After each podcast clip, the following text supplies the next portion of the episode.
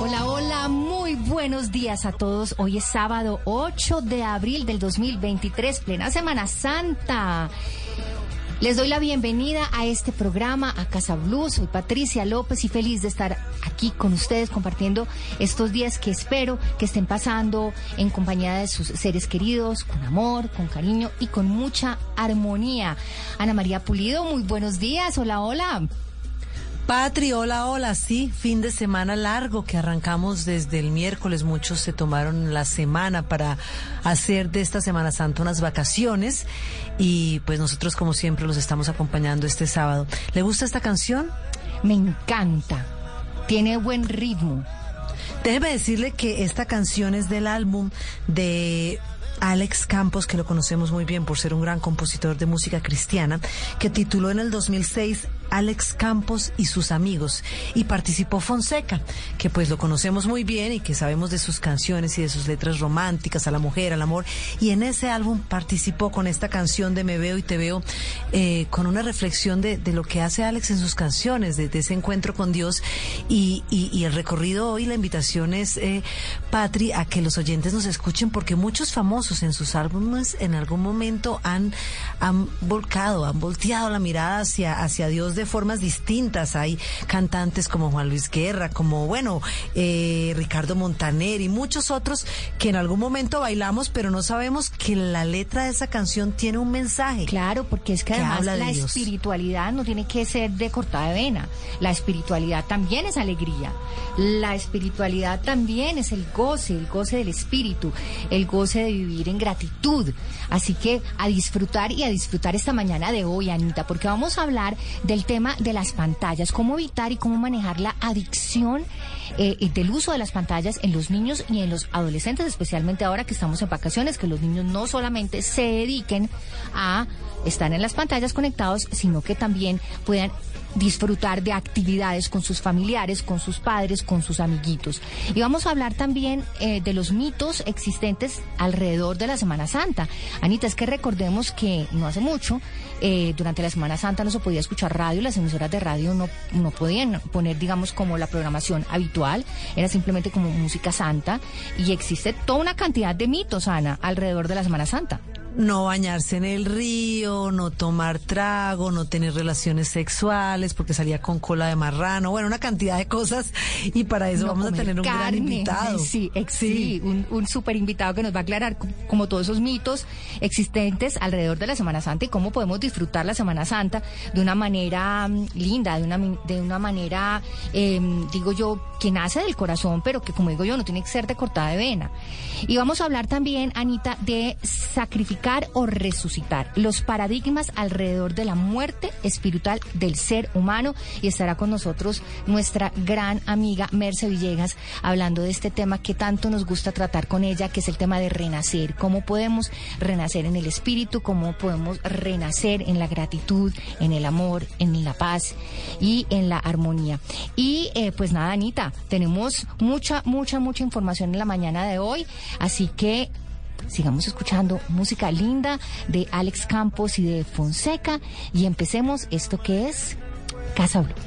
La brisa de los campos, en la fuerza del obrero, en el fruto del trabajo, en la patria de mis sueños.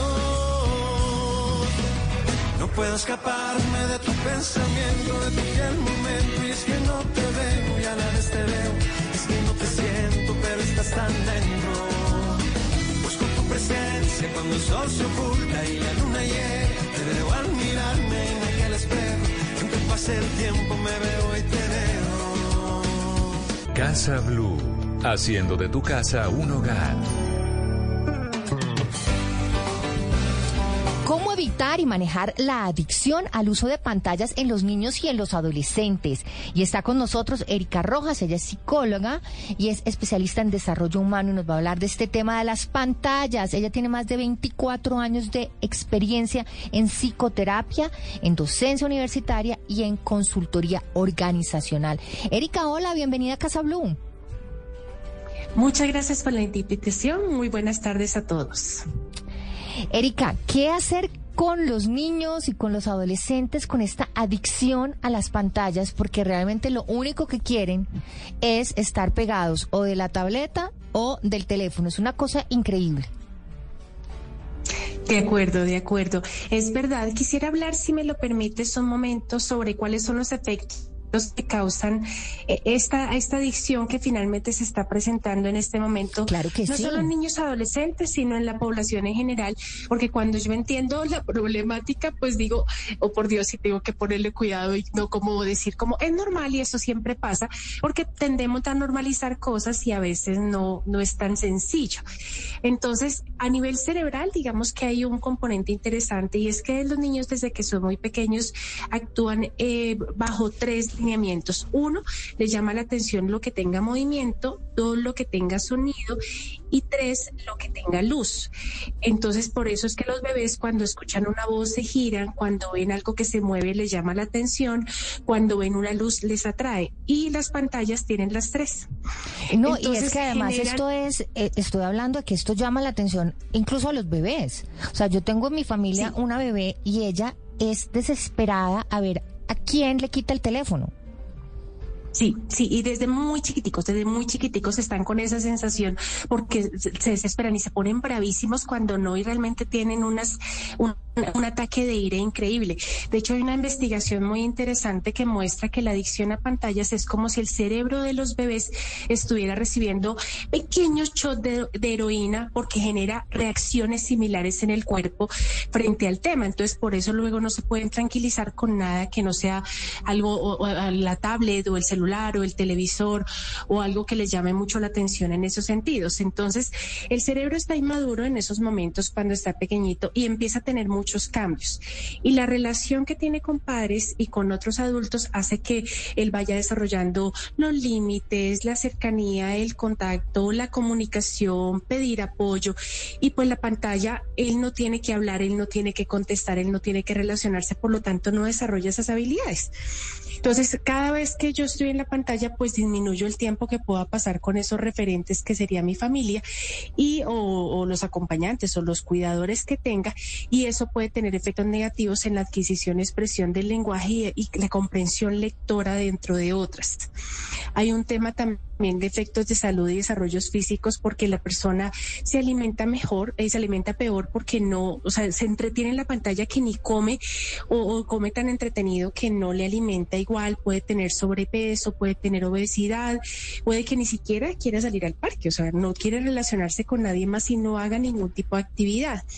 Tiene problemas en el tema del sueño porque se conecta con pantallas hasta muy tarde y eh, eso disminuye la producción de melatonina, que es la que nos ayuda a conciliar el sueño. Entonces tienen insomnio y al otro día están fundidos para ir al colegio porque no tienen el tiempo de descanso que requieren. Pueden tener trastornos visuales también, porque es un factor de predisposición desde muy pequeñitos para hacerlo. Y a nivel emocional se ha encontrado que pueden tener irritabilidad, tristeza, sensación de soledad eh, y como que la pantalla no me juzga, entonces prefiero estar ahí en cambio de tener otros temas. Entonces se puede desarrollar ansiedad, fobia social, muchas otras. O sea, realmente el tema no es menor y pues hay que revisar ese punto con cuidado. Claro, Erika, mire, asustador, ¿no, Anita? No, con todo lo que dijo o sea, y, yo que soy la tía alcahueta que les paso el celular. No, ya yo, estoy, Con, yo ya estoy con culpa. O sea, yo soy la tía alcahueta que les presta a mis sobrinos el teléfono. O sea, por eso me aman. Ellos me aman es por eso. Porque saben es por los regalos. No, no, no, no, no, no, no. Ellos saben que yo soy la tía alcahueta que les pasa el teléfono.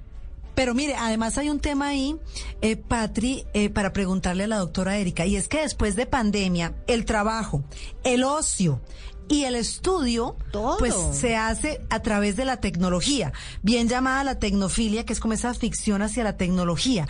Yo quisiera que nos dijera, después de que nos cuenta cuáles son las consecuencias y los daños que hace en el cerebro del niño y lo que tiene que ver las implicaciones en la comida, bueno, en fin, cómo saber si mi hijo es adicto a la tecnología. Para poder diferenciar em, que no está estudiando, que no está viendo una película, que no está... ¿Cómo saber que mi hijo es adicto Pero a la además, aplica yo creo que a, nosotros los adultos también, Anita, porque yo me asusto porque a cada rato yo prendo mi teléfono y me dice, usted ha aumentado el consumo de, de no sé Estuvo qué. dos horas más, sí. Dos horas más. Esta semana usted pasó 147 eh, horas en la pantalla. yo, ¿qué? o sea, estoy pasando mi vida pegada a un teléfono. Morí, ya. Claro. Es cierto, de hecho hay investigaciones que muestran que un adulto en promedio mira su celular más o menos 12 veces en una hora. Eso quiere decir cada cinco minutos se está mirando si hay notificaciones, si hay un nuevo mensaje, si hay algo importante y a veces solamente deslizo, pero realmente no hay nada importante, pero que no quiero verlo. Ya se han desarrollado más o menos unos cuatro trastornos que ya están incluidos en el DSM-5 revisado asociados a la tecnología, a no perderme nada, a no estar desconectado, a no poder soltar mi teléfono por un segundo porque voy a sentirme en angustia. Y yo creo que estos serían unos criterios interesantes para ver si es una adicción, que yo no pueda soltar el teléfono, que lo tenga que llevar a cualquier lugar, que tenga que estar inspeccionando cada momentico a ver qué ocurre de nuevo, que si me perdí algo sienta culpa o angustia por no haber estado conectado y no haber podido contestar a tiempo, que olvide las cosas que son importantes por estar pegado a la tecnología. Entonces estoy en una cena familiar, estamos compartiendo todos. Antes me gustaba y lo disfrutaba, ahora no puedo despegarme de la pantalla y no puedo estar ahí, como que no lo puedo hacer que corra mis horas de sueño, que ni siquiera coma por estar allí, que descuide mi cuidado personal por estar pegado de pronto a un videojuego y como que ni siquiera puedo ir a bañarme, cambiarme, recoger el desorden porque pierdo tiempo de relacionarme creo que es cuando dejo de ser funcional, como en mi vida, tal vez. Hay unos criterios técnicos en el DSM-5, pero, pero es eso, como que ya perdí mi vida porque mi vida se volvió la pantalla. Me vas a matar por ignorante, por no tengo ni idea qué es el DSM-5. Ah, ok, perfecto, sí, claro. El DSM-5 es una herramienta diagnóstica de manera internacional que nos habla de cuáles son los trastornos que se tiene y cuáles son los síntomas que aparecen. Mm. Y lo describe. Si usted cumple cinco de estos días, es posible. Sí, sí. Y ahí están todos los criterios, pero, pero lo chévere es que es de manera internacional, es decir, cualquier psiquiatra, cualquier psicólogo del mundo debe regirse por esos parámetros para que todos estemos hablando en el mismo criterio, porque si no será la locura cada uno poniéndole un nombre a cada cosa que se tiene.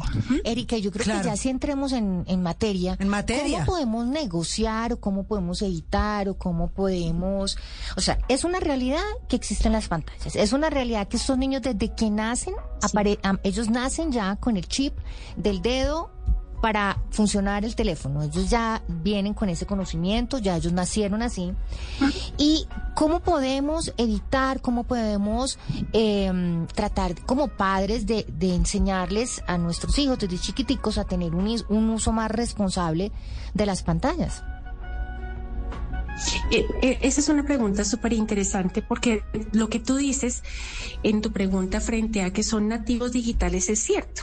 O sea, ellos ya nacieron con la tecnología transversal a cualquiera de los escenarios de la vida que no ocurrió con otras generaciones, que tuvimos que aprenderlo ya desde grande y, y tener otros manejos diferentes. Entonces, no es que la tecnología esté mal porque realmente nos facilita la vida, podemos trabajar diferente, nos podemos acercar. En esta pandemia yo no sé qué hubiéramos hecho sin tecnología, o sea, fue realmente increíble lo que sucedió.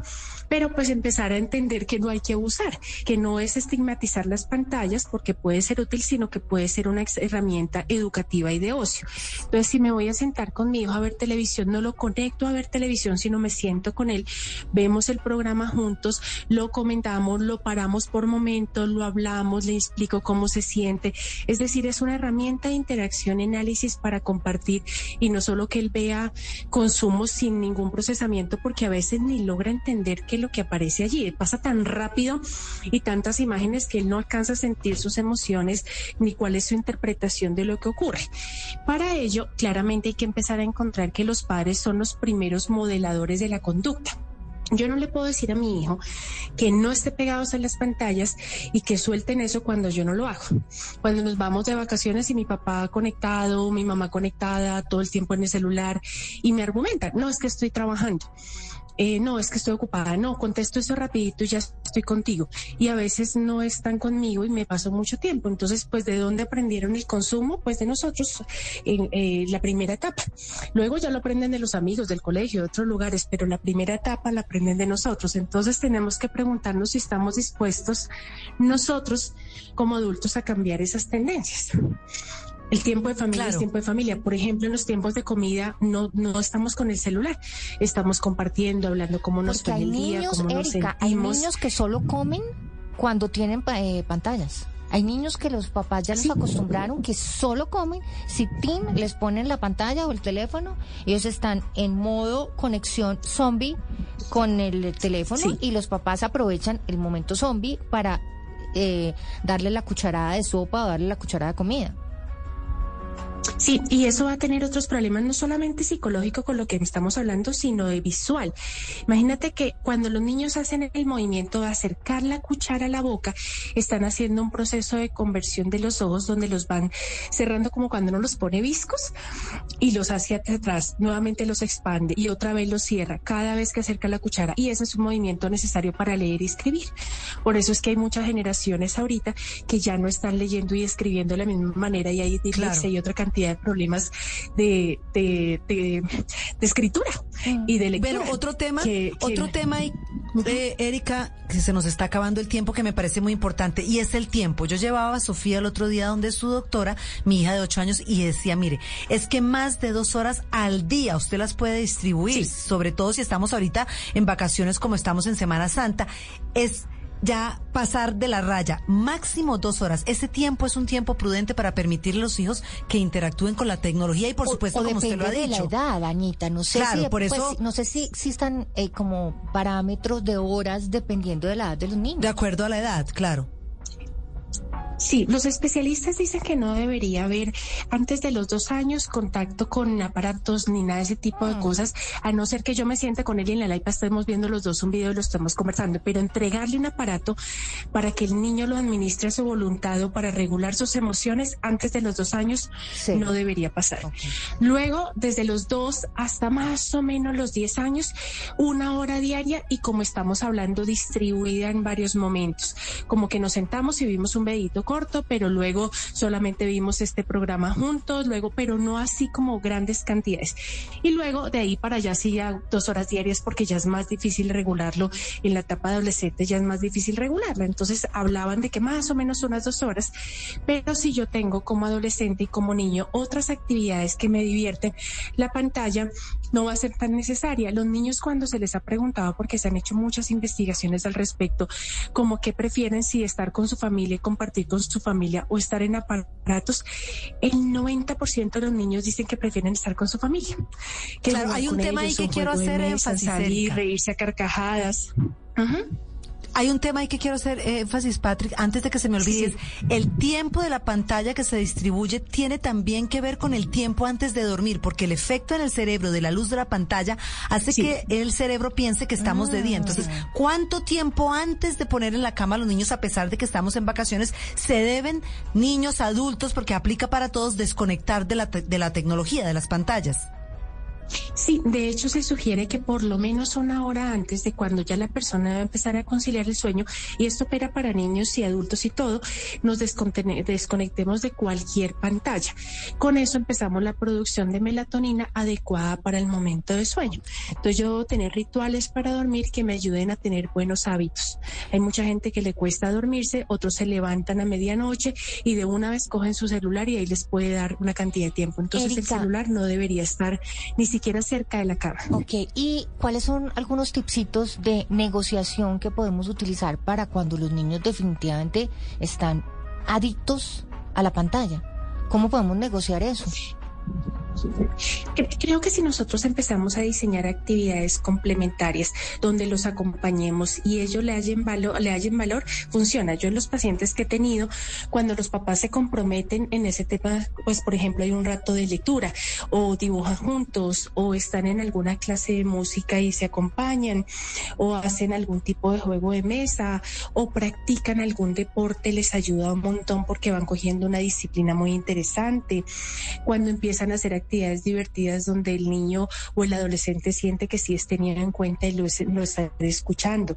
Eh, cuando ven que yo acuerdo unos tiempos para decir, perfecto, vamos a estar ese tiempo, tú miras, yo miro, resolvemos lo que tenemos y luego vamos a compartir juntos, luego vamos a leer esto, luego te voy a contar cómo me fue, luego vamos a dibujar, qué tal si pintamos y, y vamos haciendo actividades en familia y eso ayuda muchísimo para los niños porque ellos decían es que me sentía solo y mi única compañía terminaba siendo el celular. Pero es que ahora ya mis papás están conmigo. Claro, eso pienso, que muchas veces es la comodidad de los padres que están cansados, que llegan del trabajo, que, que no quieren dedicar pues como ese tiempo de calidad a sus hijos y que lo más fácil, lo más sencillo y lo más, digamos, eh, para salir del paso es entregarle las pantallas a los niños. Pero estamos en Semana Santa, eh, estamos en un momento donde estamos todos descansando en familia, así que sería un momento ideal para empezar a aplicar pues como todos estos tips y aplicar eh, estas alternativas para nuestros niños de no estar pegados a las pantallas, pero sí tener actividades que sean suficientemente interesantes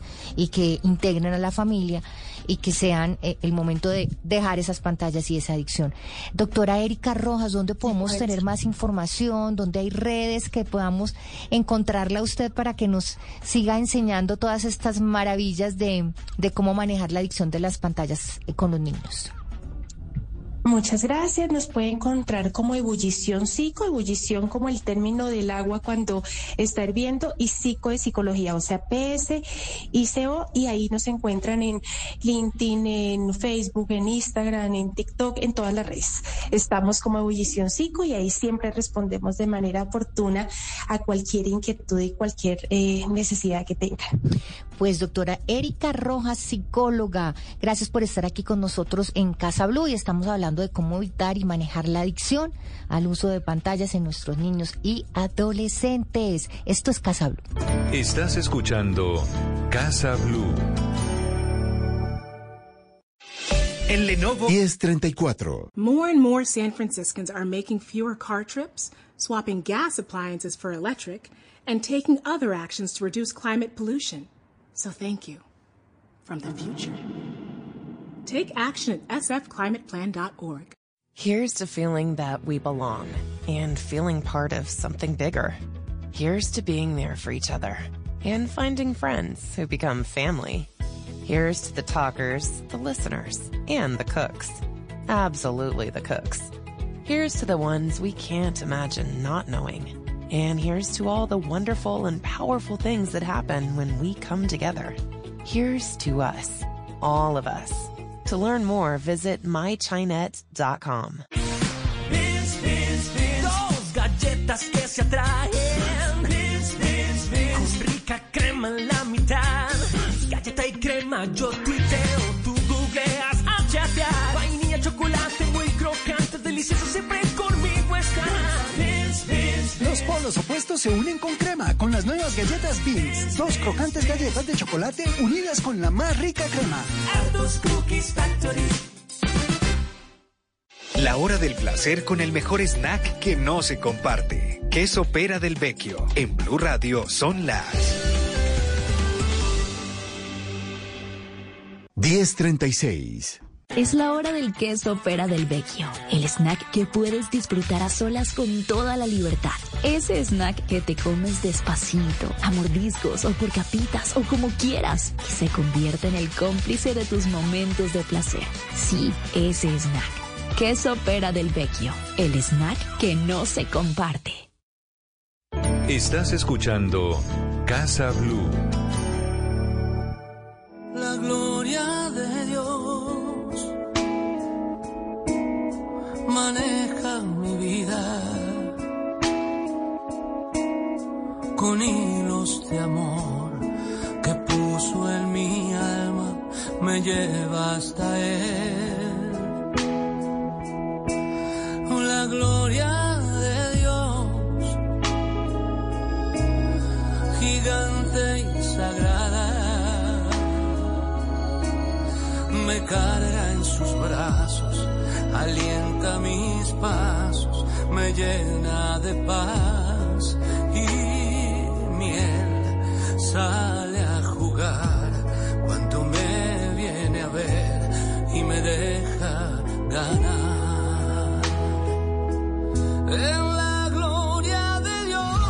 Seguimos aquí en Casa Blue y vamos a hablar de un tema muy, muy interesante y es el tema de los mitos existentes alrededor de la Semana Santa. Anita, pero qué bonita canción la que nos pones en la mañana de hoy. Pues Patrick, les sigo contando de los famosos que realmente incluyen en sus canciones a Dios y que se escuchan bien y que no era como le parecía a uno, usted lo decía al comienzo del programa, música aburrida, que cuando hablaban de Dios era música de iglesia y él es por supuesto Ricardo Montaner junto a su hija Eva Luna con esta canción maravillosa, La Gloria de Dios. Bueno, no le pongas, yo tampoco he dicho que la, la música de, de misa es cortavenas, porque no, ya no, me pero, pero que nos parecía, uno le daba... Estoy viendo el Twitter en este minuto con los comentarios. Yo no he dicho eso. Yo solo digo que yo siento que la espiritualidad debe venir también con alegría, que la alegría, el entusiasmo, el espíritu no no no tiene que venir siempre acompañado como de, pero, de, Pero tristeza. fíjese, Fíjese, padre, que inclusive las iglesias, porque las cristianas incluyen banda, en vivo y tal, la iglesia católica también ha empezado a cambiar hace un par de años como, como esa, digamos, esa alabanza, ese momento donde le damos gracias a Dios y nos sentimos con regocijo y, y, y hay gente que hace ya música un poco más, inclusive hasta bailable. A mí me pareció un poco más aburrida cuando iba a la iglesia las canciones tradicionales. Así que eh, el incursionar en eso de la iglesia católica me parece que es muy bonito y que hace que la juventud también se vincule de una manera más alegre a, a la ceremonia, a la Eucaristía. Sí, que, todo, que todos se acerquen con alegría. Pues vamos a hablar de los mitos existentes. Eh, alrededor de la Semana Santa y está con nosotros el padre Juan Diego Ruiz, él es párroco de la iglesia Santa Juana de Arco en la ciudad de Medellín. Eh, padre Juan Diego, bienvenido a Casa Blue. Hola, buenos días, eh, Ana María, Patricia y a todos. Me alegra muchísimo saludarlos en esta mañana de sábado santo. Pues felices nosotros de tenerlo aquí, eh, Padre Juan Diego, y hablar de estos temas que son como tan cotidianos eh, y que yo creo que han vivido a lo largo de nuestra vida de estos mitos alrededor de la Semana Santa. Y, yo quisiera como empezar por, eh, por preguntarle cuáles son esos mitos eh, que existen tipo, no, uno no se puede bañar un Viernes Santo, Mm, que, que si, ah, sí, que si uno se mete en una piscina le salen escamas, eh, que si tiene relaciones sexuales se queda pegado, o sea, que son todos esos mitos, de dónde vienen y, cómo es que realmente pues se, debe, se debe vivir una Semana Santa. Mira, yo pienso, yo pienso que todos esos mitos son fruto como del, del Dios que nos enseñaron, ¿cierto? Del Dios que nos enseñaron para una fe estaba basada en el miedo. Y entonces el miedo se vuelve un contenedor de cosas. Y el miedo hace que yo mantenga amarrada a una persona y la amarro con cosas que le generen miedo, que le generen pánico. Y esa parte a mí me parece que es la más compleja de la fe que tuvimos, que gracias a Dios ya no es la fe que tenemos, porque nuestra fe ya no está basada en el miedo, sino en la certeza, no está basada en el miedo, sino en la convicción, no está basada en la grandeza de la muerte, sino en la plenitud de la vida. Claro, y de la resurrección. eh, padre Juan Diego, porque además el, el, miedo está basado en ciertas pues creencias que efectivamente si yo me baño un Viernes Santo o me meto en una piscina me van a salir escamas. Y entonces el que se mete al, al agua y no le sale escamas, dice, no, pues todo lo que esta gente está diciendo es mentira, nada, nada que ver. Es mentira. Claro. Pues claro. Y además es que tendremos que decir que es mentira. Claro, tenemos que decir que es mentira, porque es que eso no tiene, eso no tiene ningún fundamento. Yo pienso que, que todo eso hizo parte de una manera de, de contener, de contener unas acciones que de alguna manera las personas pues de manera libre pueden realizar. Además es que es que la fe y que la práctica de la fe y que el viernes y que la Semana Santa pues es para las personas que tienen fe, para las personas que no tienen fe eh, que las va a afectar, para las personas que no mm. tienen fe, ¿cómo les voy a venir yo con un cuento de esos? Barato, barato, como para que les den miedo a hacer algo, ¿cierto? Es decir, el, el, que no tiene fe, el que no tiene fe, pues tranquilamente se va y hace de sus días unos días de vacaciones y se va para la costa. Yo no le puedo decir que se va a ir para el infierno por eso. Además, porque eso no, no, no es un asunto de nosotros, no es ni siquiera un asunto del Papa, es un asunto de Dios. La salvación es divina, no es humana, ¿cierto? Entonces yo pienso que nos enseñaron eso, nos enseñaron el asunto de las relaciones sexuales. el asunto de las relaciones sexuales o el asunto o el asunto de la abstención en ciertos momentos para dedicarse a cosas, a otro tipo de cosas, porque es el momento para eso, pues tiene sentido, no en el sentido de decir es que no puedes tener acciones, relaciones sexuales porque se van a quedar pegados o porque les va a pasar no sé qué o no sé qué otra cosa. No, eso no, eso no es por ahí. Es decir, vamos a tener unos días, unos días especiales, unos días donde vamos a poner la atención en esto, en ese acontecimiento excelente de la pasión, de la cruz, de la muerte, de la resurrección del Señor. No nos desenfoquemos, no nos distraigamos. La fuerza no está en el no hagas, la fuerza está en, en el haz esto, ¿cierto? En el haz esto, no es en el ah. no hagas. Sí, ahí usted menciona algo que es muy importante, padre, y es que con todas esas prohibiciones que de repente antes eran tajantes y que usted lo ha dicho, son mentira, es en qué haces. Digamos que esto se ha ido adaptando a las circunstancias, a que la gente se va para la costa, pero quienes, digamos, conservamos un poco de, las tradiciones que se heredan de familia en familia, ¿cómo sería una Semana Santa adaptada a las circunstancias reales y actuales? Adolescentes, niños que quieren eh, poner el reggaetón y tal, ¿cómo los llevo yo de todas maneras a que vivan un poco ese sentimiento? No con la misma religiosidad de antes, porque vuelvo y lo digo, todo, ha, todo ha cambiado. ¿Cuáles serían esas tres cosas importantes a tener en cuenta? ¿Cómo llevar a nuestros hijos y a nuestra familia a que hagan de este fin de semana que ya nos queda sábado, domingo, un, fin de semana donde se, se dé esa conexión directa con Dios y entendamos un poco, por ejemplo, lo de la resurrección?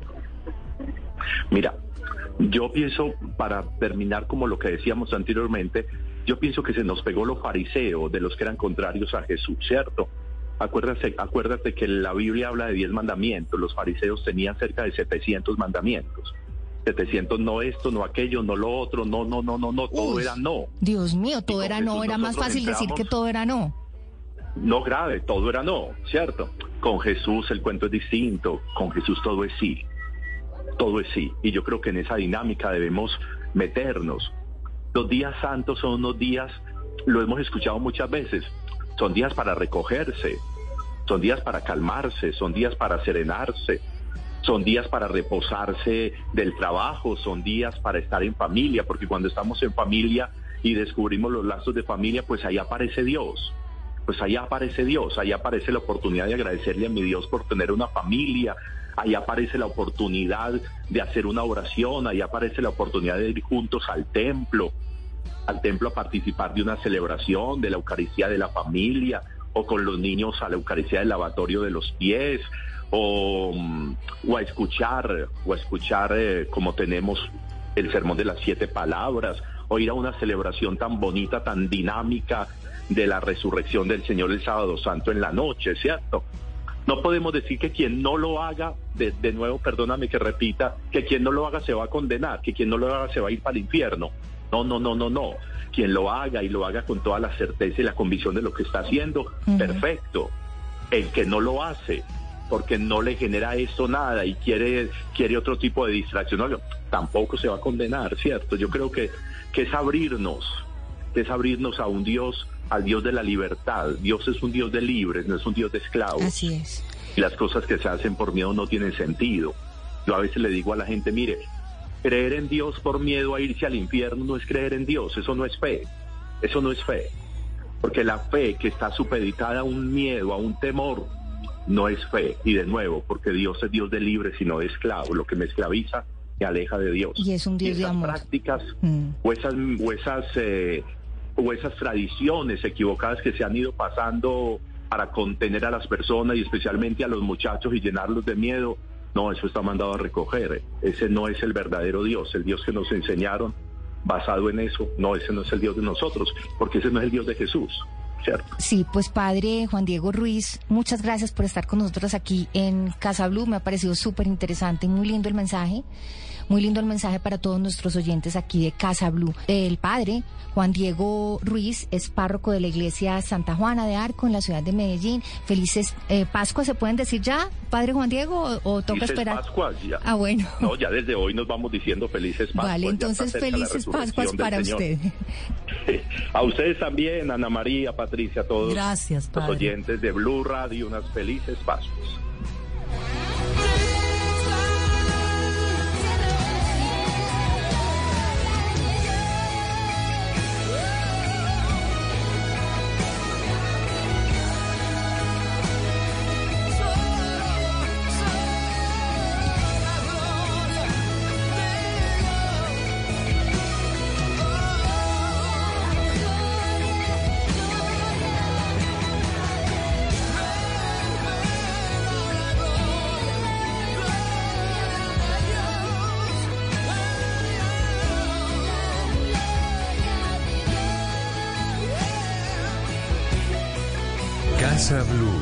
Haciendo de tu casa un hogar.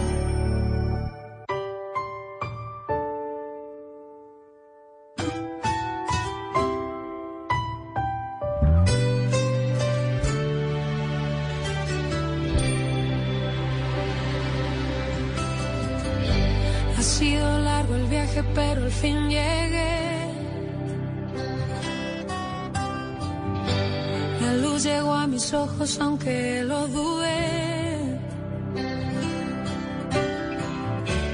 Fueron muchos valles de inseguridad los que crucé. Fueron muchos días de tanto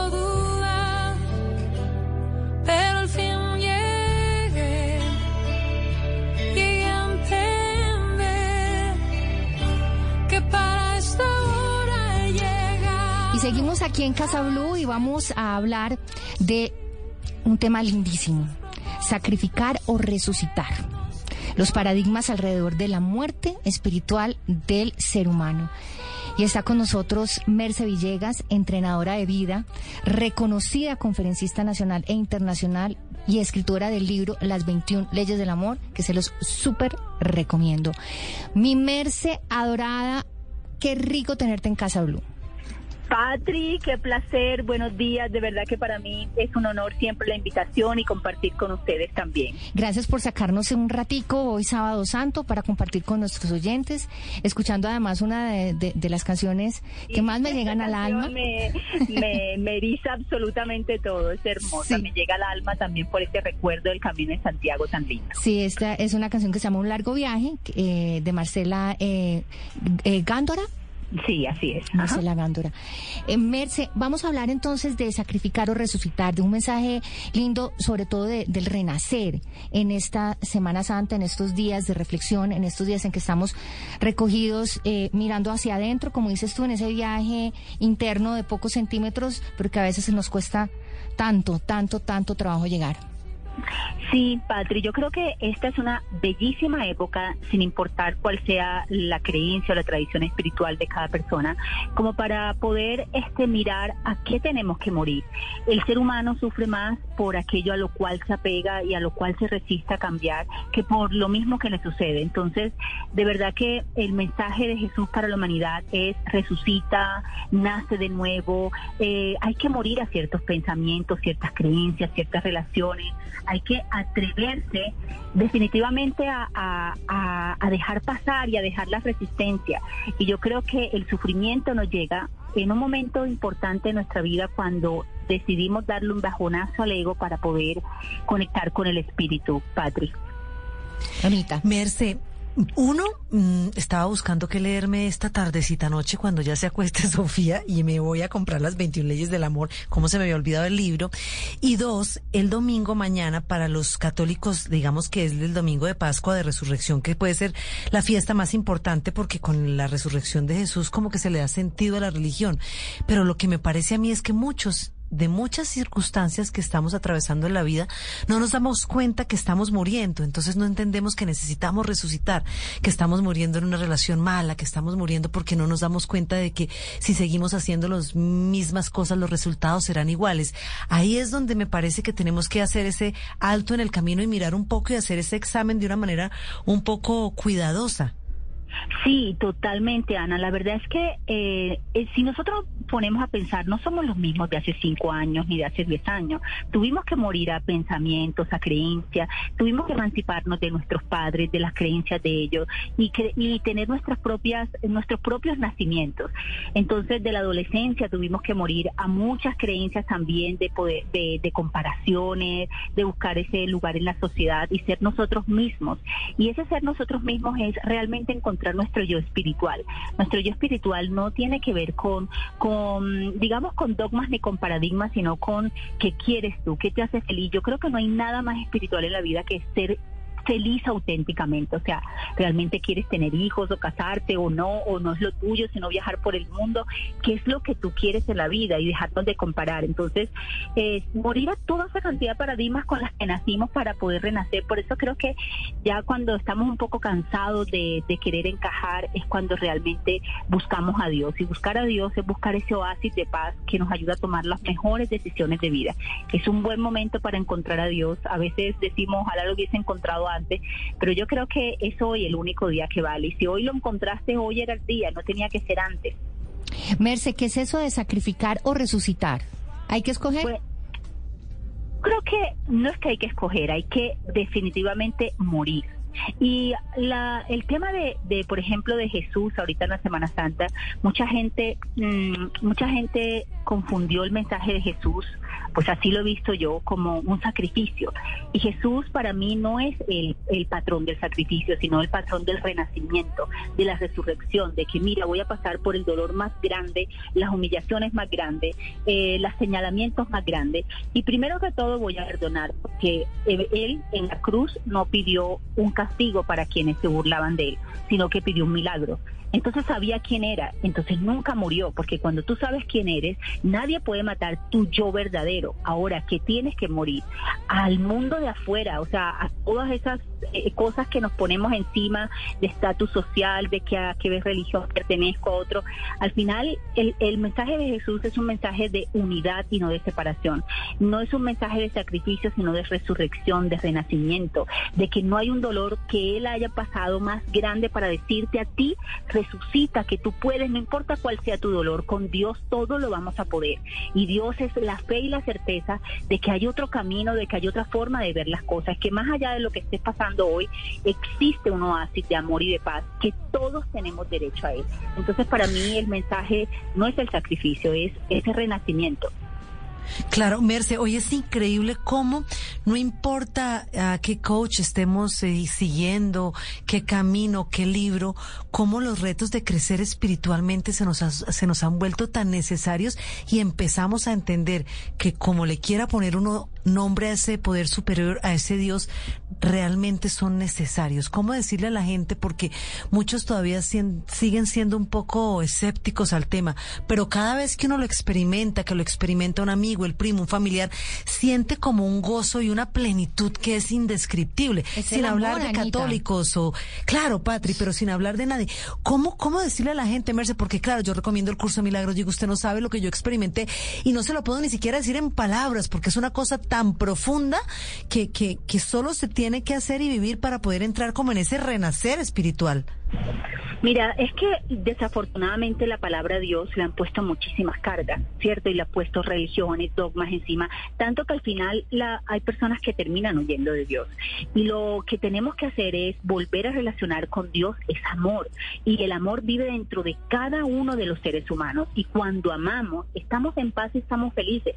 Cuando resentimos, cuando odiamos, cuando empezamos a juzgar el pasado, a juzgar a los otros, también hay un movimiento en nuestro interior. Entonces, independiente de que si no tienes una una tradición espiritual o religiosa, hay un movimiento dentro de ti que cuando tienes paz es, es, un, es, es algo que uno no quiere eh, vender ni quiere sacrificar por nada en el mundo. Entonces, grandes prácticas espirituales que no tienen que ver con religión, es como ir al silencio, meditar, orar, háblale a esa, a esa presencia divina que mantiene el universo en orden. Y solamente el hablarle, solamente el acudir a eso, sin importar una creencia, porque a mí me pasó en el momento en que yo no creía en Dios y le dije, si tú existes, muéstrame el camino. Y empezaron a pasarme unas cosas increíbles. Entonces es decirle, bueno, estás allí, eh, yo decido creer, o tal vez no creo, y es abrir el corazón, pero quiero creer en algo superior. Y en ese algo superior se nos presenta de muchísimas maneras y de muchísimas formas, porque el camino no es el mismo para todo el mundo. Así es. Y es un camino a veces eh, difícil, a veces largo, pero de la mano de Dios todo se hace muchísimo más fácil y teniendo fe y sobre todo, como Merce nos enseña, viviéndolo con alegría y con gratitud.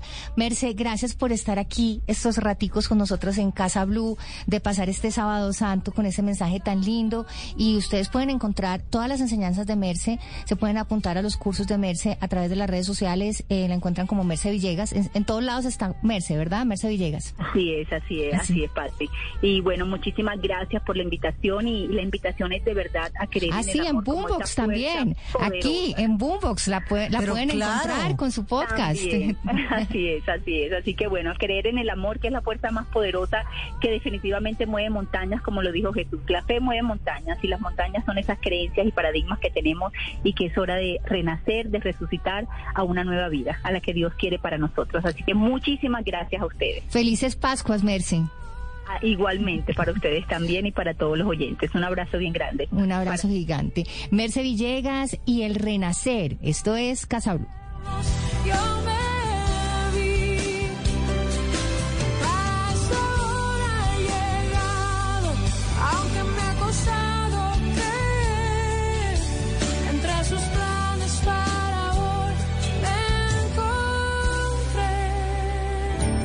Esto es Casa Blue.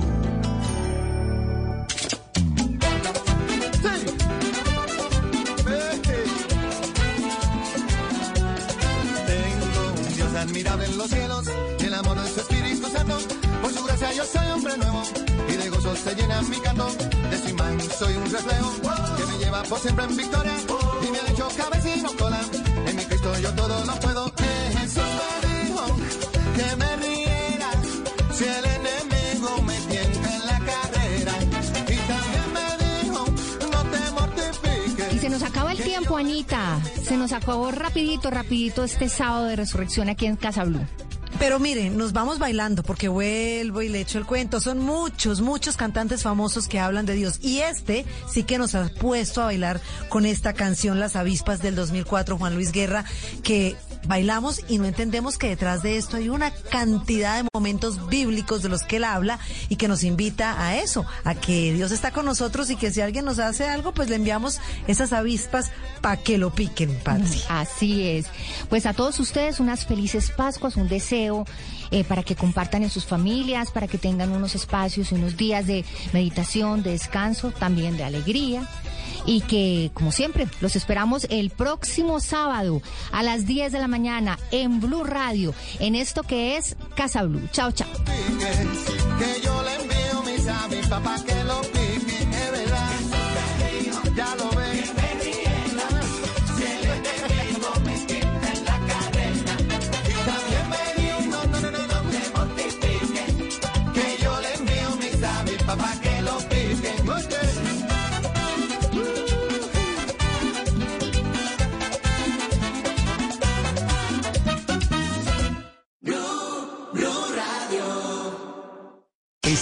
Here's to feeling that we belong and feeling part of something bigger. Here's to being there for each other and finding friends who become family. Here's to the talkers, the listeners, and the cooks. Absolutely the cooks. Here's to the ones we can't imagine not knowing. And here's to all the wonderful and powerful things that happen when we come together. Here's to us, all of us. To learn more, visit mychinet.com. Voces y sonidos de Colombia y el mundo en Blue Radio y bluradio.com, porque la verdad es de todos. 11 de la mañana, un minuto, actualizamos las noticias aquí en Blue Radio. Hay noticia importante en el departamento de Cundinamarca. Ya fue abierta, mucha atención, la vía a la calera. Kenneth. Pues así recordemos que más temprano se presentó una emergencia en este corredor vial que comunica la calera con el sector de patios, exactamente en el kilómetro 9. Hay que señalar que se encontraba cerradas en el sector de Arrayanes debido a que en las últimas horas había caído eh, eh, lodo y piedra en este punto y hace unos instantes ya fue reabierto este punto de acuerdo pues a lo que ha dicho el gobernador Nicolás García. Ya ha sido reanudado el paso hacia el municipio de La Calera. Durante la madrugada tuvimos afectaciones por deslizamientos que nos obligaron al cierre de la vía. En este momento tenemos paso a un solo carril entre el Alto del Vino y La Vega por inundación de parte de la calzada. Seguimos trabajando con todos los cuerpos de socorro del departamento para garantizar el paso vehicular, la transitabilidad y sobre todo un retorno seguro en esta Semana Santa. Recordemos que también para el día de hoy se tiene previsto unos reversibles, exactamente estos en lo que tiene que ver entre el sector de Mondoñedo y el municipio de Mosquera, que arrancaría hacia eso de las 12 y se extendería hasta las 8 de la noche y mañana también se repetiría. Gracias, Kenneth. Vamos ahora al departamento del Valle del Cauca. Fue capturado un hombre que estaba extorsionando a su jefa, que se hacía pasar por mediador ante los delincuentes. El hombre fue detenido cuando recibía 5 millones de pesos fruto pues de la extorsión. Laura Ruiz en Cali. Un hombre acusado de extorsión en el Águila Valle fue sorprendido recibiendo 5 millones de pesos que había exigido a su víctima para no hacerle daño ni a ella ni a su familia. Según las investigaciones de las autoridades del Valle del Cauca, el hombre se hizo pasar por un intermediario entre su antigua jefe, la víctima, y un supuesto extorsionista que le exigía dinero a cambio de no atentar contra ellos. La policía descubrió que el antiguo trabajador de la víctima era realmente el actor material e intelectual de los hechos. El mayor Álvaro Enrique Sánchez, comandante del Gaula Valle del Cauca, habló sobre estas investigaciones. Este sujeto aprovechaba que era conocido de la víctima para intentar ser el supuesto mediador ante él y los delincuentes, pero después se logró establecer que él era el autor de los mensajes extorsivos. La captura en flagrancia se dio gracias a que la mujer se acercó a las autoridades para denunciar las exigencias económicas del delincuente. El sujeto, quien ya había recibido 200 mil pesos como adelanto, fue judicializado y enviado a la cárcel. Y por presuntas irregularidades en la ejecución de un programa para verificar la calidad del agua, esto en el departamento del Bichada, la Procuraduría abrió investigación contra dos exsecretarios de esta región. Juanita. Pues Eslobodan oyentes, mire, la razón por la cual la Procuraduría abre investigación en este caso es por la ejecución de un proyecto que quedó en veremos, afirmación que corroboró un informe del Departamento Nacional de Planeación en el que da cuenta sobre este proyecto y las presuntas irregularidades con el uso de las regalías, fallas de inventoría, fallas de interventoría, supervisión y hasta documentación incompleta para la ejecución del proyecto sobre la calidad del agua en el Bichada. Según el ente de control, la interventoría no cumplió con sus funciones